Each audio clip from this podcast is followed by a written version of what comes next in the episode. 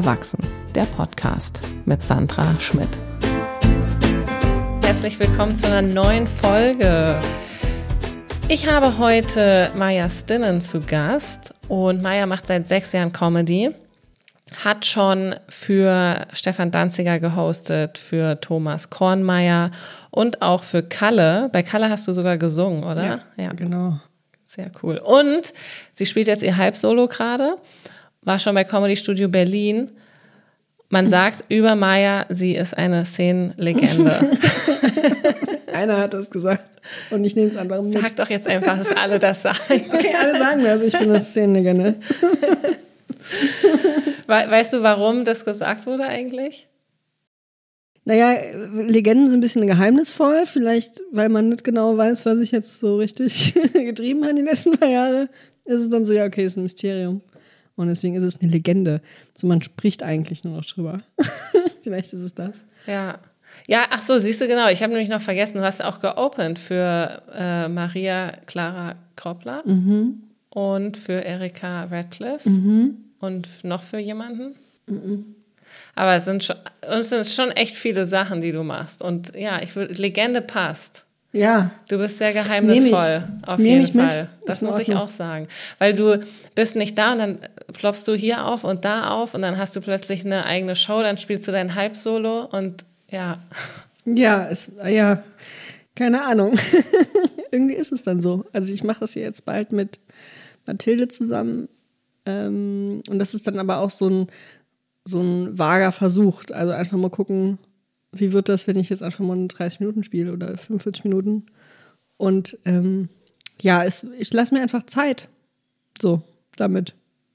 Ja, ist ja auch gut. Mit allem, ja. ja. Und wenn, was, was machst du sonst so? Ähm, ich, also im Moment mache ich nichts außer Comedy und ähm, ab und zu ein bisschen Filmrequisite und Schläferz und so. Da bin ich ja in der Requisite drin und mach und bastel dann alte Schrottfilme nach. Ähm, was wirklich der schönste Beruf der Welt ist. Also ich könnte halt den ganzen Tag irgendwie äh, Modellautos abkleben und dann neu besprühen. Das finde ich einfach großartig und das ist, gehört halt dazu. Ähm, bei denen bin ich jetzt auch seit drei Jahren. Und ähm, ja, so Filmrequisite und so ist gerade tatsächlich mein Hauptverdienst. Vorher war ich ähm, Heilerziehung, also ich bin Heilerziehungspflegerin eigentlich und habe ganz lange im offenen Maßregelvollzug gearbeitet, aber das macht man drei Jahre und dann nicht mehr. so hätte ich eigentlich auch wissen können, als ich da angefangen habe, dass das äh, schwierig wird. Weil es so stressig ist oder weil die Situation mit den Menschen belastend ist? Ähm, also bei mir war es schon so, dass ich schon aufgehört habe mit dem Job, weil das einfach. Ich glaube, es ist nicht gesund, wenn man 30 Jahre in der Pflege arbeitet. Für die Leute, mit denen man arbeitet und für einen selber ist es einfach. Man wird halt ein bisschen eingefahren in der Sache und es ist halt ein bisschen schwierig, das so lange zu machen. Für mich persönlich war es halt dann irgendwie schon klar, okay, ich will das nicht mehr machen, ich will irgendwie was anderes machen. Und dann kam Corona und dann bin ich wieder zurück in den Job. Und es war tatsächlich, auch wenn das sich anhört wie, boah, das ist voll der heftige Job und keine Ahnung was, war es tatsächlich die beste Stelle, die ich bisher hatte, weil das halt ein offenes Haus war und die Leute dort gewohnt haben und man mit denen sehr gut in Kontakt kam. Und es war eigentlich ähm, der beste Job, den ich bisher hatte. Und ich habe es auch drei Jahre gemacht. Aber Schichtdienst ist halt, hat mir das Genick gebrochen am Ende. Und ähm, jo, man wird halt auch nicht jünger, ne? So, und jetzt muss ich halt gucken. Ist das voll die Orientierungsphase. Und ja, mal schauen, wo das alles hinführt. Wie alt bist du eigentlich? 33. 33, ja. Okay, ich wollte jetzt irgendwas sagen mit, ähm, okay, ja, Orientierung, hast noch Zeit und so, aber nee. ich glaube, das ist, nee, das ist, stell, es stellt es mir stressig vor, dass, äh, äh, wenn man sich also, wobei, naja, äh, dafür mache ich ja eigentlich auch diesen Podcast, muss ich sagen, weil ich mir denke, es gibt viele, die sich Mitte 30 nochmal neu orientieren und ähm, dann genau alles cool läuft, aber die Phase, bis man sich orientiert hat und weiß, was man macht, ist einfach nicht schön, umso älter man wird. Nee, das ist wirklich nicht schön. Also es ist allein schon die Entscheidung mit dem, was man immer schon gemacht hat, so ich mache den Pflegeberuf seit ich 16 bin. Also ich habe mit 16 meine erste Ausbildung angefangen, nach der mittleren Reife, dann die Pflege gemacht und habe das jetzt bis heute irgendwie immer durchgezogen und war da auch immer sehr in den Themen drin und fand das einfach das für mich ein total wichtiges Thema.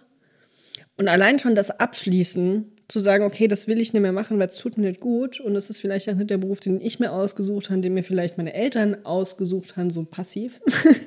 ähm, das fand ich schon total schwer. Und das ist jetzt gerade der Punkt, den ich habe, dass ich sage, okay, ich kann das auf gar keinen Fall mehr machen, weil es mich langweilt. Also es ist halt so, das ist ja nicht nur Burnout, sondern irgendwann ist es halt auch einfach so, dass du schon alles Mögliche gesehen hast. Du hast schon alles gepflegt, was irgendwie zu pflegen ist und alle möglichen Diagnosen gesehen und irgendwann reicht es halt und dann passiert halt nichts mehr Neues. Und entweder studierst du dann nochmal soziale Arbeit und sitzt im Büro rum und verdienst 1000 Euro mehr oder halt bleibst halt da. So, also das ist ja jetzt keine Karriere, die ich mir für mich vorstelle, weil ich bin dafür einfach zu kreativ und agil und ähm, bin jetzt an dem Punkt, wo ich sage, okay, ich mache das halt gar nicht mehr und jetzt muss halt was Neues kommen. Und das ist jetzt so ein leerer Raum. so, und das ist, ähm, das ist halt irgendwie schwierig. Ja. Aber es ist auch total spannend, weil wenn du in der Pflege arbeitest, musst du richtig früh erwachsen sein. So wie Leute sich das vorstellen. Du musst richtig viel Verantwortung übernehmen und klar in deinen Grenzen sein und Sachen ertragen und irgendwie, ne? also man wird halt schnell irgendwie erwachsen, weil du, also es ist halt keine rosa Pusten, Pusteblume, in dem man arbeitet, sondern es ist halt einfach wirklich so, das sind behinderte Menschen, das sind kranke Menschen, das sind Menschen mit einer psychischen Erkrankung, so die sind, gehen durch alle Tiefen durch, die es im Leben gibt und du gehst mit denen und das ist halt, ja. Und für mich ist jetzt tatsächlich so, jeden Job, den ich mache, das macht mir dann mehr Spaß und ich merke, okay, es geht mir halt besser damit, aber es wird direkt sinnlos. Also es ist direkt so ein, ja, okay, aber in der Pflege hatte ich eine Verantwortung. Das war krasser. Und jetzt soll ich irgendwie Texte schreiben. So, für wen denn? Also, das ist ja Bullshit. Also, so, ne? und das hat so eine Pflegearroganz, nenne ich das gerne, weil die hat man dann halt einfach, weil du einfach jeden Tag mit Scheiße konfrontiert bist. So. Und du ja dann aber auch einen direkten Impact hattest. So. Genau. Also, du hast den Leuten ja dann auch wirklich geholfen. Ja, ja. Es ist so, es ist so eine. Ähm, eine, eine kurzfristige Bedürfniserfüllung. So, also so dieses, okay, ich will was Sinnvolles machen, das wird halt total bedient. Aber so langfristig für einen selber ist es halt einfach, es ist einfach ähm, ungesund. Also für mich war es total ungesund. So, und jetzt merke ich halt gerade, wie wenig Routine ich für mich selber habe, weil ich hatte ja immer Schichtdienst, sodass da läuft dein Leben halt danach und jetzt muss ich mir das halt alles selber suchen und finden und keine Ahnung was. Und deswegen passiert das dann so, dass ich dann irgendwo aufpoppe und dann wieder weg bin oder so, ne? weil mit Schichtdienst kann ich kein Comedy machen, ich keine Zeit dafür und war dann immer wieder in diesen Jobs, weil ich irgendwie auch Geld verdienen musste und da gibt es halt nur Schichtdienst für mich oder gab es bisher nur Schichtdienst für mich. Es gibt bestimmt auch andere Jobs, aber da wollte mich niemand oder die habe ich nicht gefunden. Aber so war das einfach und ähm, jetzt ist halt so, okay, jetzt muss ich halt gucken, weil mein Plan A funktioniert halt nicht mehr. Muss ich jetzt auf Plan B zugreifen und gucken, wohin mit dem. Und hast du mit 16 die Ausbildung angefangen und dann direkt auch in der Pflege gearbeitet? Ja. In welchem Bereich war das? Ähm, also ich habe erst eine Erzieherausbildung angefangen. Die war das war eine furchtbar katholische Ausbildung. Also ich, ich bin evangelisch. Ich war, glaube ich, die einzige evangelische in meinem Dorf gefühlt. Ähm, und ähm, diese Schule war total katholisch und die wollten von mir, dass ich die Marientage auswendig lerne. Den was? Die bitte? Marientage auswendig lerne. Okay, was ist das? Maria Himmelfahrt und so ein Shit halt. Also so was? Ja, genau. Und es war halt dann, dann habe ich halt gesagt, so warum? Warum soll ich das machen? Und dann so, ja, okay, wenn ich irgendwann im Kindergarten arbeite, im katholischen, dann muss ich diese Festivitäten ja mit den Kindern gestalten. So. Dann habe ich gedacht, so, nee, ich werde halt niemals in einem katholischen Kindergarten äh, arbeiten. Ich werde das Ding anzünden müssen irgendwann, weil mich die Leute nerven so. Ähm, und dann diese Ausbildung abgebrochen, weil dieser Streit, der ist so ausgeartet, weil ich sage, nee, ich lerne das, ich will das nicht lernen, ich, das bringt mir nichts und es ist auch sinnlos und ich will auch nicht dazu gezwungen werden. Das ist für mich so eskaliert, dass ich die Ausbildung abgebrochen habe, so, weil das war mir zu blöd. Und dann habe ich ein FSJ gemacht in der Behindertenwerkstatt. Das ist ja auch ein ganz kritisches Thema, ne? So mit Lohn und keine Ahnung was. Aber wegen, dem, ich, wegen dem FSJ oder was? Nee, wegen den Löhnen, die die bekommen und so. Das ist ja Ach so, ganz, die, die die ja, dort die bekommen. Mit ja. Behinderung und so, weil die kriegen, glaube ich, 1,75 die Stunde. Und ja. Das ist halt echt ein schwieriges Thema. Aber zu dem Zeitpunkt wusste ich davon noch nichts und war noch so, yay, ich bin in der Behindertenwerkstatt und mache hier tolle Sachen und bastel hier mit denen. Ähm, das fand ich ganz toll. Und dann, dann angefangen, die Heilerziehungspflegeausbildung zu machen. Ähm, und fand das halt super, weil du hast das Thema Inklusion drin und ähm, das waren halt vier Jahre Ausbildung, die hat mich Geld gekostet und mit Anerkennungsjahr und du musstest die Ausbildung selber bezahlen. Ja, das ist halt so eine Scheißregelung. Also dann arbeitest du für Umme in der Einrichtung und bezahlst und die Einrichtung bezahlt dann die Schule für dich, aber du hast am Ende nichts davon. Und im Anerkennungsjahr gibt es dann 500 Euro. Aber wie willst du, also von was lebst du? Ich habe zu der Zeit im Club gearbeitet noch. Hä? Das heißt, du musst hab, ja. neben der Ausbildung ja. dann noch arbeiten? Ja. Ich habe neben an, am Wochenende im Club gearbeitet. Und im Anerkennungsjahr war das richtig krass, weil ich dann in der, in der Grundschule gearbeitet und hat als erste Heilerziehungspflegerin hatte ich mein Anerkennungsjahr in der Grundschule gemacht und habe dort ein Inklusionsprojekt gemacht mit denen. Und an, keine Ahnung, am Wochenende 24 Stunden im Club gearbeitet und bin dann montags morgens um 8 Uhr wieder in der Schule gewesen. Krass. Aber also, wie, wie kann das, äh, mich irritiert das, weil wie kann das denn sein, dass ähm, in diese Berufe, dass die in der Ausbildung nicht ausreichend bezahlt werden? Ja, das ist eine Frage, die ich mir schon immer gestellt habe. Aber die ist halt, also die wird auch nicht richtig beantwortet. So. Ich weiß gar nicht, wie das mittlerweile ist. Es war halt von einer Klinik eine Ausbildung, von der SHE hießen die. SHG? Nee, keine Ahnung, jedenfalls ein Krankenhaus. Und ähm, die hatten halt dieses Ausbildungszentrum und Akademie dazu und du hast dann eine schulische und eine praktische Ausbildung gehabt. Und der praktische Teil hat deine Schule bezahlt. So, das war halt so. Ich weiß nicht, wie es mittlerweile ist, aber das war 2015 hatte ich das, glaube ich, angefangen. Ja. Ja, krass. Und würdest du sagen, dadurch, dass du da schon diese ganzen Sachen machen musst und auch mit so viel erwachsenen Sachen konfrontiert wurdest, dass du dir jetzt so denkst, du hast doch einfach keinen Bock mehr? Ähm, ich so ein bisschen das Gefühl, ich habe meinen Soll getan. Ne? So, ich habe mich jetzt auch wirklich um die Knackis gekümmert, so U-Bahn-Schubser. Da will doch niemand mitarbeiten. Da hat doch niemand Bock, sich mit auseinanderzusetzen. So, ich habe das jetzt alles gemacht und jetzt reicht Jetzt geht mir einfach Geld und Anerkennung. So, das ist irgendwie so mein Habitus und es ist aber total schwierig, weil ähm, für die Leute, die dort arbeiten, interessiert sich halt niemand dafür. Das ist, die haben keine Lobby. Einfach so. Pfleger haben keine Lobby. Da kann mal während Corona ein bisschen geklatscht werden, aber das war es dann halt auch so. Und ansonsten bist du halt ein wichtiger Bestandteil dieser Gesellschaft, aber niemand interessiert sich richtig dafür. Und das ist so frustrierend. Ich habe keinen Bock mehr.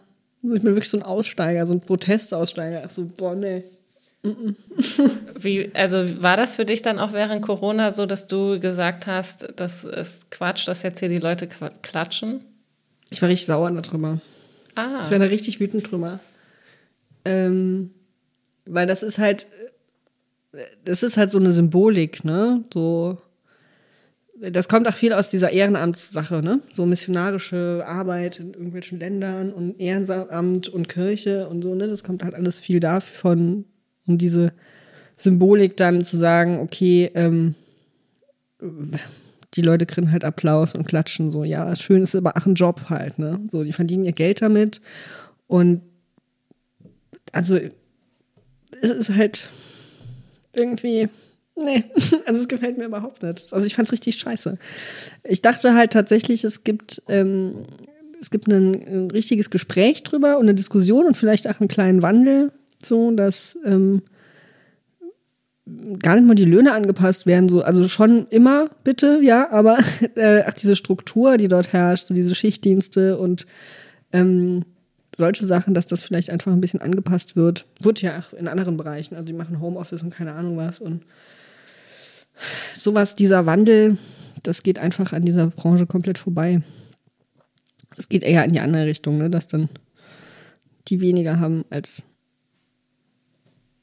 die Jobs, wo der Wandel dann stattfindet.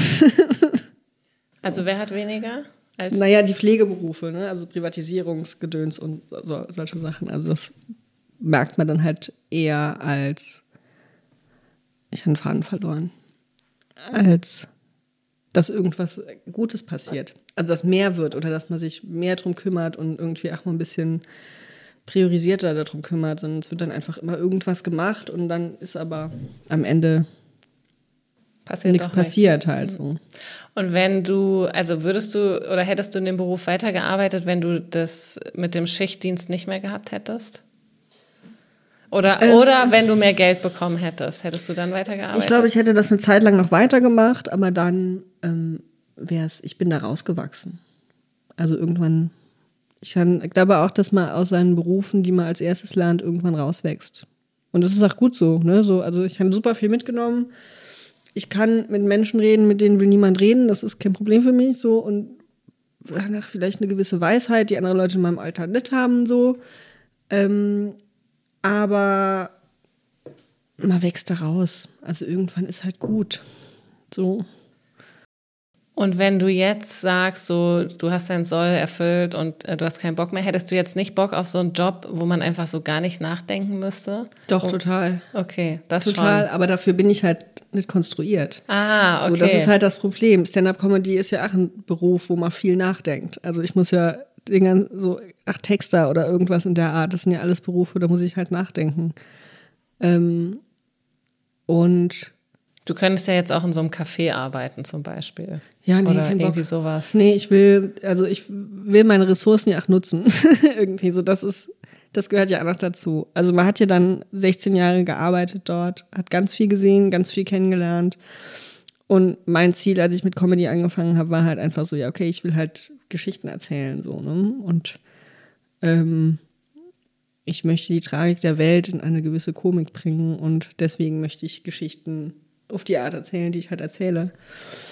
Und wenn ich in einem Café arbeite, dann sammle ich halt neue Geschichten, aber ich habe ja jetzt noch so viele, die ich erzählen will. ich muss jetzt irgendwie immer kurz Pause machen und so, es ist so ein, so ein Overload. Ach so, nein, du machst Comedy ja weiter. Das ist ja jetzt nur so, äh, weißt du, so mein, mein Berufscoaching. Ja, so, ja, ja. ähm, ich will auch jetzt gar nicht mehr so weiter viel darüber reden, aber so halt, ne, man hat halt so einen Brotjob nebenher ja. und Comedy ist natürlich das Hauptding, was man weitermacht. Ja, das wäre super. Ähm, aber ich brauche einfach eine Pause. Also, das ist ja etwas, was ganz viele Leute. Mh, mm, also, ich war ja am Anfang des Jahres in der Klinik und mit einem Burnout. Und das hat ja auch ganz viel damit zu tun gehabt, dass halt diese Comedy-Sache bei Corona weggebrochen ist und ich halt einfach so in so ein tiefes Loch gefallen bin und danach einfach weitergemacht. Also war einfach so, ja, okay, ich regel das jetzt alles irgendwie und ähm, mach dann halt den Job und dann wird alles wieder gut und dann ist das vorbei und dann fange ich wieder Comedy an und so, nee, nee, Pustekuchen. Mir ging es halt wirklich schlecht und ich war halt in der Klinik mit einem Burnout, hatte auch mehrere Krisen auf der Arbeit mit Klienten, wo ich die Polizei rufen musste und so und das konnte ich früher immer verarbeiten, sowas, aber das ging dann halt einfach irgendwann nicht mehr. Also du hast dann halt eine schlimme Situation auf der Arbeit und dann hängst du in dem Thema so drin, so egal was du machst, das ging halt nicht mehr. So, und dann musste ich halt wirklich mir helfen lassen. Und ähm, das war jetzt im Februar, bin ich rausgekommen und ganz viele sind dann, ach so, ja, okay, aber dann musst du mit Comedy jetzt nochmal durchstarten und keine Ahnung was. So, nee, nee, nee. Die zerpflücken dich erstmal komplett in dieser Klinik. Und dann musst du dich danach nochmal selber zusammenbauen. So, also man muss halt wirklich gucken, wie will ich weiterleben, wie kann ich leben, ohne dass mir das nochmal passiert, weil es ist einfach auch nicht schön so. Und ähm, man braucht auch eine Pause. Also man muss sich das auch nehmen. So, ich fand das ganz wichtig. Dann ganz viele Mitpatienten gehabt, die dann halt irgendwie direkt in den Job sind und keine Ahnung was. Und die hatten es halt viel schwerer als ich, weil ich gesagt habe, so, nee, ich mache ich, nee, ich mache jetzt Pause. Ich mache jetzt Bürgergeld. so. Und also das heißt, wie lange warst du in der Klinik insgesamt? Zehn Wochen.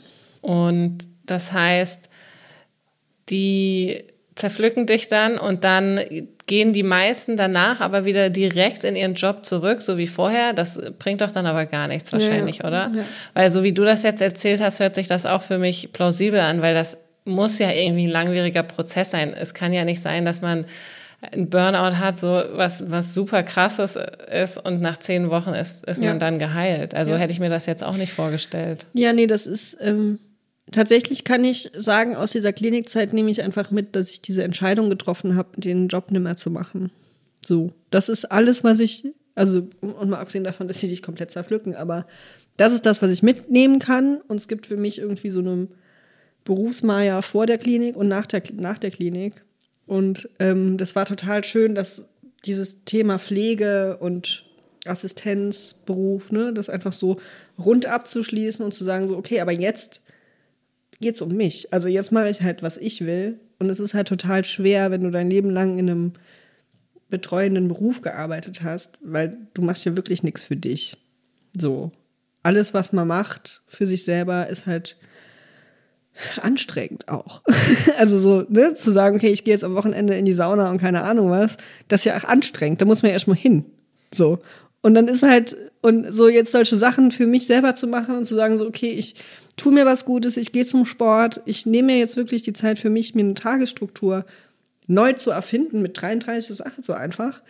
Ähm, die Zeit muss man sich nehmen. Und das mache ich halt gerade und das ist halt super. Also es ist wirklich nicht sehr lukrativ, aber es ist halt für mich selber ist es einfach gut. Und ähm,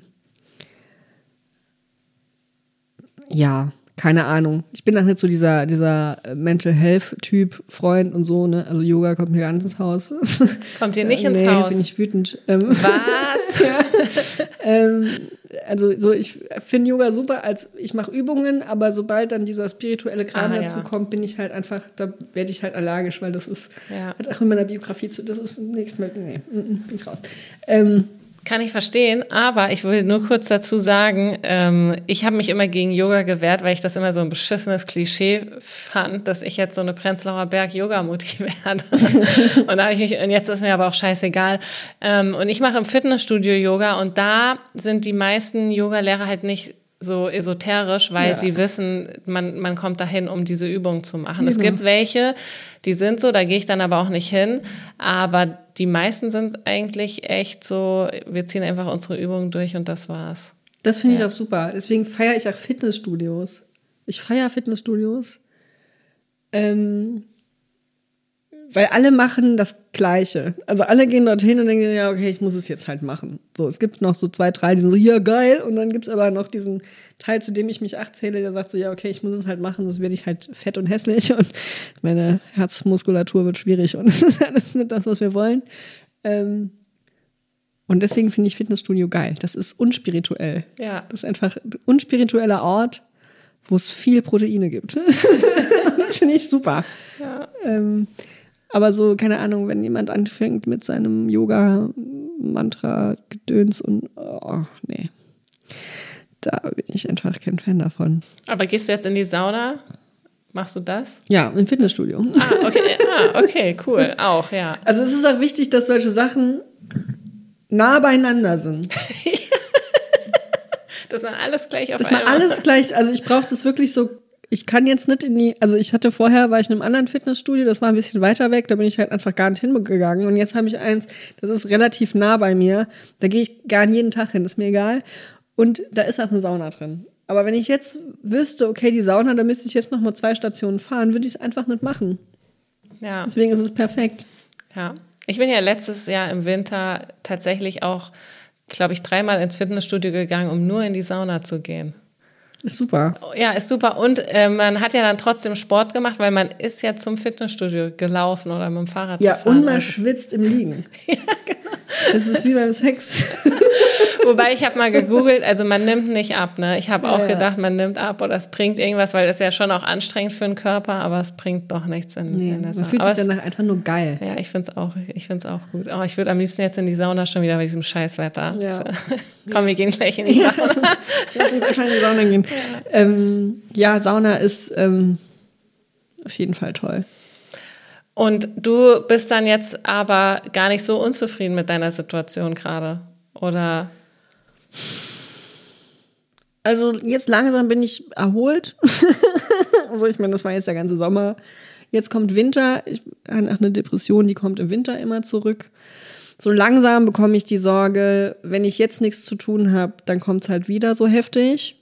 Ich glaube aber nicht, dass es so heftig kommt, weil ähm, ich einfach erholt bin. auch.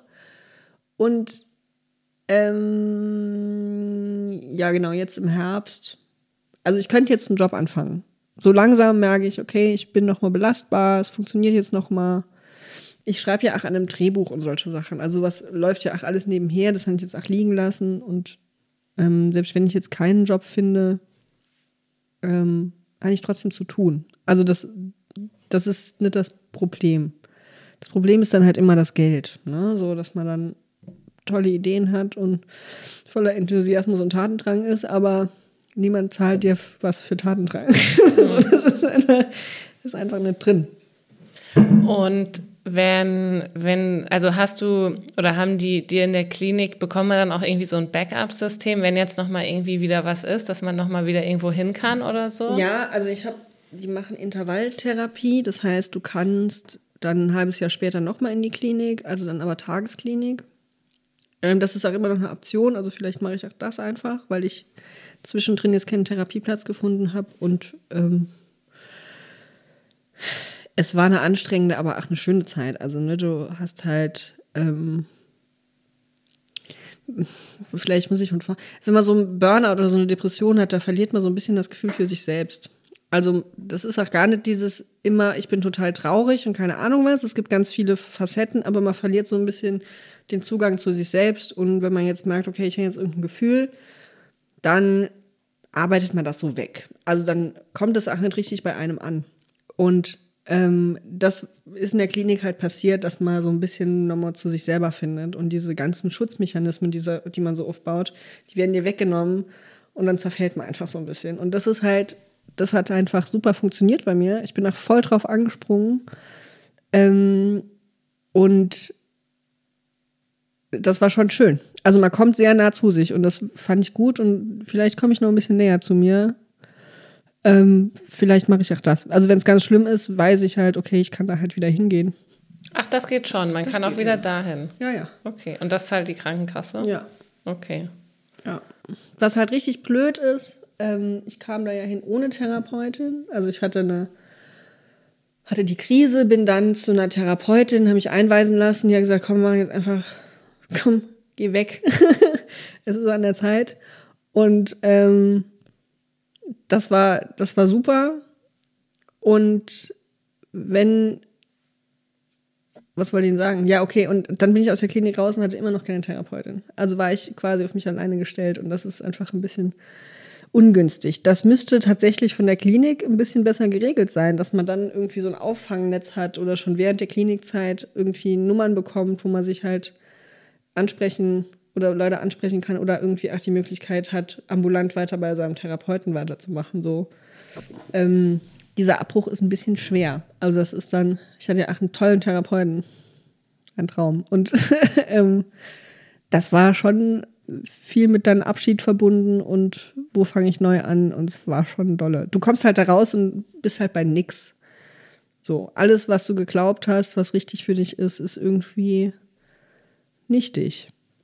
Und dann bleibt irgendwie das übrig, was man halt noch mag. und das fand ich dann irgendwie ganz gut.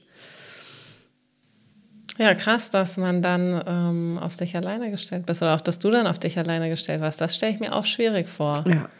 Weil das ist ja einfach nochmal was anderes, wahrscheinlich in der Klinik. Die, du hast ja dann auch dein Tages, du wohnst da, ne? Du hast da dein Zimmer und mhm. alles, ja. Und dann kommst du wieder raus in die echte Welt und musst dann damit wieder dealen. Das Krasse fand ich, ähm, es wird jetzt so ein Deep Talk hier, ne? Aber eigentlich war es zu erwarten. Ähm, ich fand das so krass, weil ich hatte immer so ein, so ein Gefühl in der Brust. Man kennt das, wenn man so ein Drücken in der Brust hat. Und ähm, das wurde bei mir so ein bisschen aufgebrochen. So, und ich hatte die letzte Woche, hatte ich richtig damit zu kämpfen, weil ich halt überhaupt nicht wusste, was mache ich jetzt mit dem neuen Körpergefühl. Und als ich dann nach Hause bin, hat mir das richtig Angst gemacht. So, und ich wusste auch gar nicht genau, wohin damit. So, was mache ich jetzt damit? Ne? Und haben dann irgendwie, keine Ahnung, ach, telefoniert mit meinem Therapeuten aus der Klinik, der dann gesagt hat, ein bisschen Zeit brauchst halt und dann geht es wieder besser. Und hatte dann irgendwie auch ein paar Erstgespräche und so. Ähm, aber dieses neue Gefühl, Körpergefühl, das man dann hat, das verwirrt dich, weil man ist ja so lange halt gar nicht mehr daran gewöhnt, dass man Sachen fühlt. Oder dass man jetzt einfach ach, heult, weil man halt traurig ist, sondern man ist halt irgendwie so. so mal, also mit einer Depression heult man halt, aber es ist nichts Zielführendes. Und so, und jetzt heule ich halt und dann ist die Sache okay. Also dann ist es weg. Dann kann ich mich neuen Dingen zuwenden. Wenn eine Depression ist, dann heult man halt und denkt, okay, ja, jetzt müsste es aber eigentlich das Gefühl weg sein, aber es geht halt nicht weg, es bedrückt dich halt weiter so. Und das war bei mir jetzt die ganze Zeit so. Und jetzt ist das halt besser ähm, und haben es jetzt auch ohne Weitertherapie irgendwie in die Reihe gekriegt. Aber das ist halt schon heftig, wenn man so voll aufklatscht. Also selbst diejenigen mit Therapie, die haben gesagt, so, sie sind aus der Klinik raus, die haben erst mal zwei Tage da gelegen und gedacht so, oh Gott, ich komme überhaupt nicht klar. So wirklich. Und da waren da welche dabei, die arbeiten waren. Und das finde ich halt auch so krass, weil die waren dann auch so, okay, ich gehe jetzt arbeiten, aber ich erzähle hier niemandem, dass ich gerade zehn Wochen in der Klinik war. Äh, ja, Prost Mahlzeit, willst du Selbstmord begehen oder was? das finde ich halt echt krass. Äh, dafür bin ich ja gar nicht der Typ. okay, aber ich meine, die Leute merken ja auch, dass man zehn Wochen nicht da ist, oder? Ja, ja, aber man muss ja keinen Krankheitsgrund sagen. Ja, ja, das ist so das Ding. Ne? Natürlich muss man es nicht, aber äh, die Kollegen fragen ja auch und selbst wenn sie ohne Hintergedanken fragen, einfach nur ja, wie geht's dir so? Ne, ich hatte dich jetzt ja auch gefragt, so was hattest du? Hattest du Corona? Und dann hast du gesagt, du hattest eine Erkältung. Ähm, ich meine, man fragt das ja einfach so, weil man auch wissen möchte, wie geht's der anderen Person und ja. gar nicht so böswillig oder so. Also für mich ist das auch nichts, ne? Aber ich hatte tatsächlich ähm, Zimmernachbarn, also meine Zimmernachbarin, die hat tatsächlich ihrer Chefin gar nichts erzählt.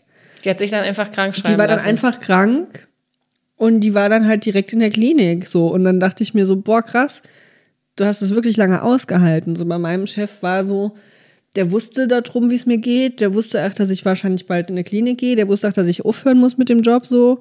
Äh, ich hatte ihn halt darauf vorbereitet, weil ich finde es halt fair, einfach so. Ich arbeite halt in so einem Beruf und dann wäre es halt echt schwierig, wenn ich nicht selber verstehe, okay, Menschen haben halt einfach ab und an psychische Probleme. So, und das ist vollkommen in Ordnung. Und ähm, ich fand das, das war das erste Mal, dass ich das gemerkt habe, dass es Leute wirklich gibt, die das verheimlichen. Wenn, also so, die ja sagen, okay, mir geht's halt schlecht, aber ich mache jetzt, ich ziehe jetzt richtig durch und Depression, das gibt's für mich nicht.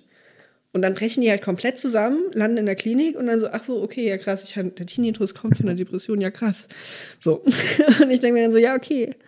Ähm, dass du dich dann jetzt in der Klinik erst damit auseinandersetzt, das ist ja halt schon verrückt. So bei mir gab es ja ganz vor, lange vorher schon das Gefühl von, okay, ich schaffe das halt nicht mehr und keine Ahnung was. Und dann in der Klinik war dann halt einfach nur noch so, okay, das, was offen liegt, das bearbeite ich jetzt und verpacke das mal sauber und nicht so schlampig irgendwo im Regal, sondern mache das jetzt mal fein sauberlich und dann. Hm, und ähm, das gibt es bei manchen Leuten, die fangen da ganz von vorne an. Dann sage ich so, hä, wirklich? Aber wie, die müssen ja irgendwie auch in diese Klinik gekommen sein. Also ja, die, ja. Aber das passiert dann auch ganz viel im stillen Kämmerchen. Krass. So. Und was, also ich hätte jetzt nämlich auch gedacht, ähm, dass dann sowas passiert wie bei dir. Also man überdenkt dann einfach sein ganzes Leben oder viele Entscheidungen und fängt einfach nochmal von vorne an, weil offensichtlich hat ja, haben ja die Sachen, die man vorher gemacht haben, nicht funktioniert, beziehungsweise sind so schlimm geworden, dass man eben in der, in der Klinik ist.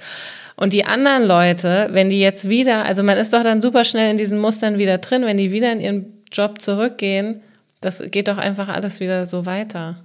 Ich, also ich habe tatsächlich, ich treffe ja scheinbar ständig Leute auf der Straße. das ist halt richtig lustig. Und ich habe einen vor kurzem getroffen, ähm, den mochte ich total gerne. Und der hat, der war so ein IT-Typ und der hat ähm,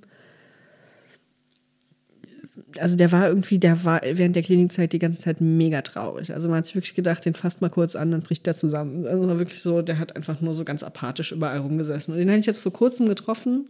Da war der auch ein bisschen betrunken. Und der war, das war ein super lockerer Typ und der hat dann einfach auch nur gesagt, so ja, ich habe Pilze gefressen. Seitdem geht es mir besser. ähm,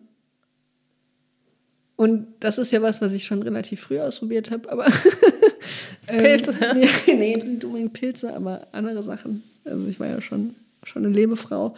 Ähm, und ähm, also der ist jetzt an dem Punkt, wo er für sich dann Drogen entdeckt. Was ich jetzt halt auch nicht unbedingt die beste Lösung finde, aber ähm, ich darf halt, man darf halt, also ich darf halt für mich nicht vergessen, dass es ganz viele Leute gibt, die nicht so offen mit Dingen umgehen wie ich jetzt. So. Und wo war ich wo war die Frage nochmal?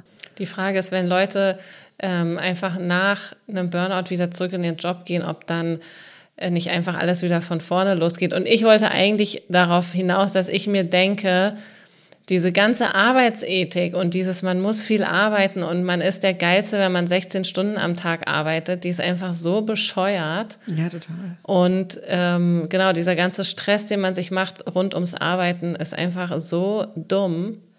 Ja, total. Und es wäre halt gut, wenn Leute, denke ich mir, so auch äh, ähm, ne, offen darüber sprechen, damit andere das halt auch mitkriegen und dass man halt auch mal merkt, da stimmt halt in diesem ja. ganzen System was nicht. Ja, das Ding ist halt so, ähm, wenn ich mir, also ich habe ja eine Zeit lang Vollzeit in, diesem, in dieser Einrichtung gearbeitet und das ist dann halt ähm, Schichtdienst, der geht immer von 6 bis 14 Uhr oder von 14 Uhr bis 22 Uhr oder von 22 Uhr bis 6 Uhr morgens. So, das sind deine Arbeitszeiten. Nichts davon ist geil. so, also es ist weder geil, um 6 Uhr morgens aufzustehen und bis 14 Uhr zu arbeiten, das ist wahrscheinlich noch die geilste Sache, aber bis 22 Uhr. So. Jetzt überlegen wir mal kurz meine, meine Lebenssituation. Ich bin, wohne alleine, ich habe eine Katze, 27 Quadratmeter, das ist mein, das ist der beste Raum der Welt. so, und das ist meiner. So. Und jetzt überlegen wir mal kurz, ich arbeite bis 22 Uhr abends. Das heißt, ich kann niemanden mehr treffen, dann habe ich sieben Tage am Stück, die ich dann in der Spätschicht arbeite. Dann habe ich sieben Tage, also so sieben Tage niemanden getroffen abends, weil nach 22 Uhr macht man nichts mehr.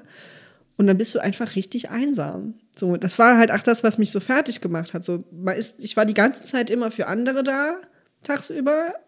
Und für mich gab es das aber einfach nicht mehr. Und das war halt mega anstrengend. Und das ist so, ähm, ich glaube, dass es ganz vielen Leuten so geht, die halt einfach die Arbeit so als die neue Religion verpackt sehen und aber darüber hinaus vergessen, dass es nach der Arbeit auch einen Menschen gibt, der, um den man sich kümmern muss. Und das macht dann halt einfach niemand, weil man muss hier noch die Deadline einhalten oder man muss hier jetzt noch diesen Antrag schreiben oder man muss hier jetzt noch der Chef und oh Gott, oh Gott, keine Ahnung. Ähm, das, ich komme ich nicht mit klar. das ist auch überhaupt nichts für mich so. Ich kann, hatte auch nie einen Job, der den ich länger gehalten habe als ein Jahr, außer jetzt in einem offenen Vollzug, weil ich die Leute so geil fand. Aber ansonsten. Mm -mm. Und das ist ja auch total spannend. Ne? Du triffst ja Leute, die sind schizophren. Die können auch gar nicht wirklich arbeiten. Und die haben aber trotzdem, und das ist so ein gesellschaftliches Ding, diesen Minderwertigkeitskomplex, weil die nicht arbeiten können. So, die sind halt immer damit beschäftigt, ja, ich muss Geld verdienen, ich muss dies machen, ich muss, äh, und ich muss ein Business aufbauen und dann gucken die im Internet, wo irgendwelche Leute irgendwelche Bitcoins, keine Ahnung, den Scheiß machen sind die total überfordert, weil sie denken, okay, andere Leute machen das ja auch. Andere Leute machen ja richtig viel Geld mit so einer Scheiße. Ich muss das auch können. Und die können aber, die werden halt keiner Arbeit nachgehen können, weil die halt krank sind. So, und das ist halt, es ist furchtbar furchtbares System. Ich könnte kotzen. so. Das Jobcenter, ne? So, ich bin jetzt beim Jobcenter seit einem Jahr. Yay. Uh, ich war vorher schon beim Jobcenter, die kennen mich schon. Ähm, das ist auch so schlecht konnotiert. Ist das jetzt besser geworden mit dem Bürgergeld? Äh, ich muss trotzdem was zurückbezahlen, weil ich zwischendurch selbstständig bin. Also. Aber ich meine, äh, machen die noch so einen Stress mit, du kriegst irgendwelche Sanktionen und so weiter? Äh, ich hatte, ja, die Sanktionen wurden ja gar nicht weg. Also hat sich irgendwas geändert die außer FDP der Name? hat sich ja gegen die, also die Sanktionen sollten ja wegfallen. Ja. Die FDP fand das ja scheiße und dann wurde das halt so zusammengepackt. Und eigentlich ist die Änderung am Bürgergeld ist ja eigentlich nur, dass Fortbildung und Weiterbildung besser finanziert wird und dass es leichter ist, da reinzukommen. Was erstmal gut ist, ne? Ähm, aber es ist erstmal viel zu wenig, so also das muss man halt auch mal sehen.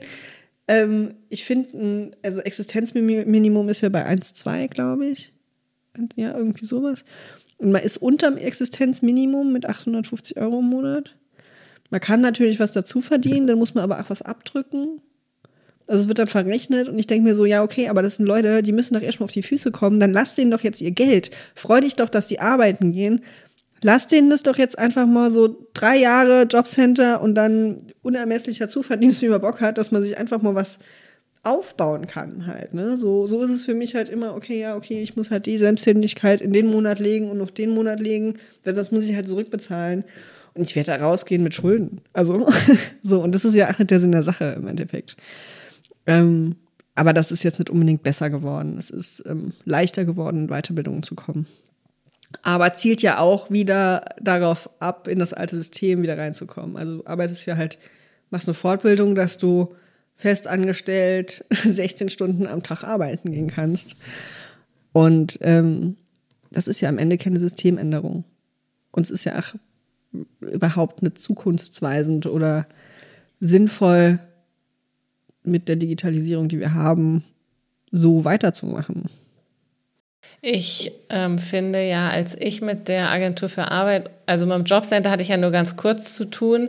Da musste ich, also da hatte ich dann zum Glück einen Job kurz bevor dieser Hartz-IV-Antrag, äh, bevor ich da hätte weitermachen müssen. Ähm, aber die, ich hatte zweimal mit der Agentur für Arbeit zu tun. Einmal haben sie mich komplett in Ruhe gelassen und das da, mal davor haben sie, das war direkt nach meinem Studium auch oder also nachdem ich meinen ersten Job hatte oder ich weiß es nicht. Ähm, auf jeden Fall haben die mich mega gestresst, aber mit so, mit so bescheuerten Sachen. Also die haben mich dann zu Vorstellungsgesprächen geschickt und so mir so Maßnahmen gegeben, die mir, mir überhaupt nichts gebracht haben und die einfach, also ich hatte halt das Gefühl, dieser Arbeitsvermittler hat dann quasi seinen Soll erfüllt hat sich aber um mich als Person gar keine Gedanken gemacht und um meinen Lebenslauf, sondern er hat halt, genau, er kann dann halt sagen, hier, ich habe das und das gemacht. Und diese Sachen waren einfach, das waren einfach so generelle Sachen. Mhm. So, das war total bescheuert. Also es hätte, hat mir nie was gebracht. Ja, das ist ja auch so ein bisschen. Ähm, das ist halt auch der große Schwachsinn an der Sache. Und das geht einfach, das ist ja eigentlich wie das Schulsystem, dass man dann äh, Arbeiten leistet, dass man eine Note dafür bekommt und dann sagt man, ja, das hast du gut gemacht. So, also, aber das hat ja nichts mehr damit zu. Also man wird ja nicht behandelt wie ein erwachsener Mensch. Das, genau, das kommt noch dazu. Man ist halt irgendeine, irgendeine Statistik. Ne? Das gehört auch dazu, dass die Leute immer wieder in Statistiken reingebaut werden müssen. Deswegen gucken die, ach, dass du einfach einen Job bekommst. so. Ähm, und das war früher ja noch schlimmer, das dürfen sie jetzt nicht mehr. Also man darf jetzt einen Job ablehnen, wenn man das nicht machen will. Aber vorher gab es ja eine Sanktion, wenn man einen Job nicht machen wollte, wo ich mir denke so, äh Das ist auch so dumm. Du, dann nimmst du den Job an und dann meldest du dich krank. Also du hast doch auch so viele Möglichkeiten, zwar einen Job anzunehmen, aber dich dann auch da wieder äh, rauszuwursteln, dass es niemandem was bringt. Ja. Ah, das ist so dumm. Genau, dann meldest du dich krank oder machst und dann machst irgendwas anderes, dann wirst du wieder gekündigt. Also wie dumm. Das sind ja. so kurzfristige Sachen, die niemandem was bringen. Genau. Es ist, ähm, also ich mache jetzt Reha bei denen, weil ich diesen Klinikaufenthalt hatte. Das ist halt cool, weil ich kann mir jetzt eine Ausbildung aussuchen. Ich kann mir jetzt überlegen, was will ich machen. Ich habe schon überlegt, ob ich Tischlerin mache. Ah, das, auch, das ist cool. Aber was heißt, also das und die, ähm, ich meine, aber du könntest dich doch so oder so für eine Ausbildung bewerben. Dafür brauchst du doch nicht das Jobcenter. Ja, natürlich, aber beim Jobcenter, wenn man dann ähm, in diesem REA-Programm ist, bekommt man ähm, Wiederaufnahmegeld. Also wenn ich wieder in einem Job drin bin, bekomme ich zusätzliches Geld. Wenn ich jetzt zum Beispiel ähm, mit Jung von Matt wäre das so gewesen, wär, die hätten mir ein halbes Jahr lang die Wohnung in Hamburg bezahlt. Also man kann da noch super viel Geld rausholen überall. Und deswegen mache ich das jetzt einfach, weil ich Hand wirklich kenne. Also ich bin echt pleite. ähm, was auch damit zu tun hat, dass ich drei Monate gewartet habe, bis mein Antrag durch war. Ne? In der Klinik mit drei Monaten überhaupt und wissen, wie es weitergeht. Es war richtig oll. Ähm, und weil ich irgendeinen Zettel nicht abgegeben habe. So, das ist halt, das ist halt richtig schlimm. So, ne? Ich habe dann halt das Glück, dass ich irgendwie Eltern habe, die dann sagen so, oder Freunde habe, die dann sagen so, ja, okay, wir machen das jetzt halt einfach. Aber es gibt auch ganz viele Leute, die können das halt nicht machen. So, die haben jetzt zum Beispiel keine Eltern oder weiß ich nicht. Und was machen die denn? Wo essen die denn? Wie machen die das denn? Oder gehen die einfach früher ihre Zettel ab? Ich weiß es nicht genau. Also, ähm, das fand ich richtig krass. Und wirklich drei Monate gewartet, bis ich dann meine Anträge durch hatte und keine Ahnung was. Ähm, ja, nee, das ist einfach eine, eine ganz komische, ganz komischer Ort. Und das heißt, du machst jetzt dann eine Ausbildung oder machst du eine Ausbildung oder einen anderen Job? Ähm, das Ding ist, ich kann mich halt gar nicht entscheiden, was ich gerne machen würde. Ne? Das ist halt irgendwie so, das ist irgendwie so, dass das Anstrengende, weil ich auch irgendwie das Gefühl habe, dass das, was ich gerne machen will, dass das überhaupt gar nicht so richtig in dieses Raster vom Jobcenter passt. Also Bühne, Kultur, solche Sachen, da sind die ja überhaupt nicht interessiert dran, dass die da irgendwelche Leute bringen, sondern die wollen halt Pflege. Also ich bekomme ja ganz viele, immer ganz viele Pflegejobs angeboten bekommen. In der Pflege hätte ich auch Auslandsarbeit machen können und wer sich nicht, die hätten mich gefördert ohne Ende, aber ich will es halt nicht mehr machen. So, ich will jetzt was anderes machen. Und wenn ich dann komme mit, ja gut, ich würde halt irgendwie gerne eine Ausbildung als Synchronsprecherin machen, dann sagen die, bestimmt doof. so. Ah, okay. Also du darfst dann auch doch nicht alles machen, sondern die. Ähm jetzt schon, weil ich halt in der Klinik war und jetzt sagen kann, okay, ich kann diesen Job nicht mehr machen, das ist nicht gesund für mich. Jetzt kann ich irgendwie noch mal eine andere Möglichkeit, aber dahin musste ich ja erstmal kommen. Und das finde ich halt, also es ist überhaupt keine Präventionsarbeit, sondern es ist ja einfach nur jetzt, okay, jetzt, oh, das funktioniert jetzt nicht mehr, jetzt müssen wir uns irgendwie, ja, okay, dann mach halt Synchron, dann werd halt Synchronsprecher. so halt. Aber das ist so, das ist irgendwie wie so, wie so eine Mutter, die sagt, lern was Anständiges und dann musst du das Kind so lange protestieren, bis es dann sagt, so, okay, dann mach halt nichts anderes Anständiges, wenn es dich halt glücklich macht. Naja, es ist ja nicht protestieren, sondern man muss erst so zusammenbrechen und ja. es muss einem so scheiße gehen, dass man in der Klinik landet, dass ja. es dann heißt, ah, okay, jetzt darfst du. Das genau. ist halt bescheuert. Aber das ist halt, wenn man sich halt eine Gesellschaft, wenn man eine Gesellschaft so aufbaut, dann kann die ja eigentlich auch nur depressiv sein. so, also wenn man sich das so anguckt, wie das alles, also wie das ganze Schulsystem funktioniert mit dieser ewigen Bewertung, ähm, was man für alles noch für Themen drin hat, äh, kommen wir mit zu Sexismus und Rassismus und was es alles noch gibt, Schönes. Ähm, und das alles auch in diesem Schulsystem drin, in diesem Bildungssystem drin, das kann ja eigentlich nur zu Depressionen führen. Also so, das ist ja eigentlich nur, das ist so gegen Menschen eigentlich. So, ja. Das ist zwar jetzt kein positives Schlusswort, aber es wäre auf jeden Fall ein Schlusswort, weil äh, wir, wir sind schon am Ende. Wir können uns ewig noch